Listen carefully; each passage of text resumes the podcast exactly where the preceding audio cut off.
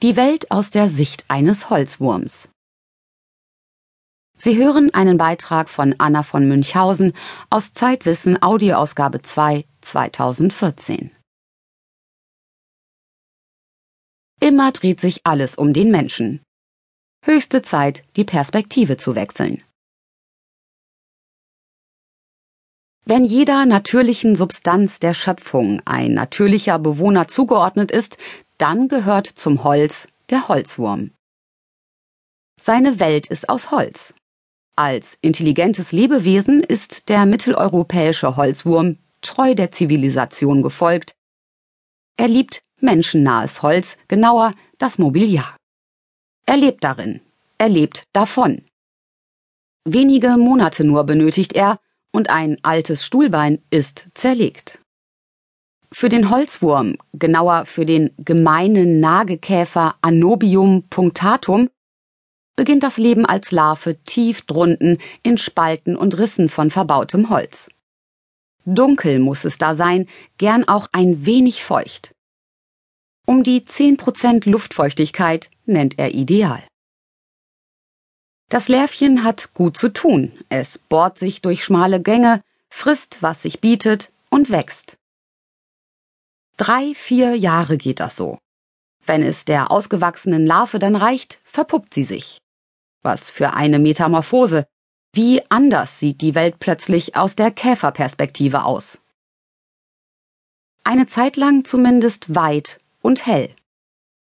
Sechs aktive Beinchen, zwei mehrfach gegliederte Fühler, der ganze Kerl ist etwa 2,5 bis 5 Millimeter lang. Ob er fliegen kann? Aber klar, er ist eben kein Wurm, er ist ein Käfer. Schwör, hast du nicht gesehen, ist er auf und davon durchs hübsche kleine Ausflugsloch seiner Heimatkommode. Aber nie wird er seine kuschelige Kinderstube vergessen, und genau dorthin kehrt er zurück, um Eier abzulegen. Und weiter geht's. Bohren, nagen, fressen, aber mit festen Wertmaßstäben. Mahagoni zum Beispiel verachtet der Holzwurm. Ja, die gesamte britische Wohnkultur des 17., 18. Jahrhunderts lehnt er rundweg ab. Eklig. Ihm ist es gerade recht, dass Tropenholz inzwischen seltener verwendet wird.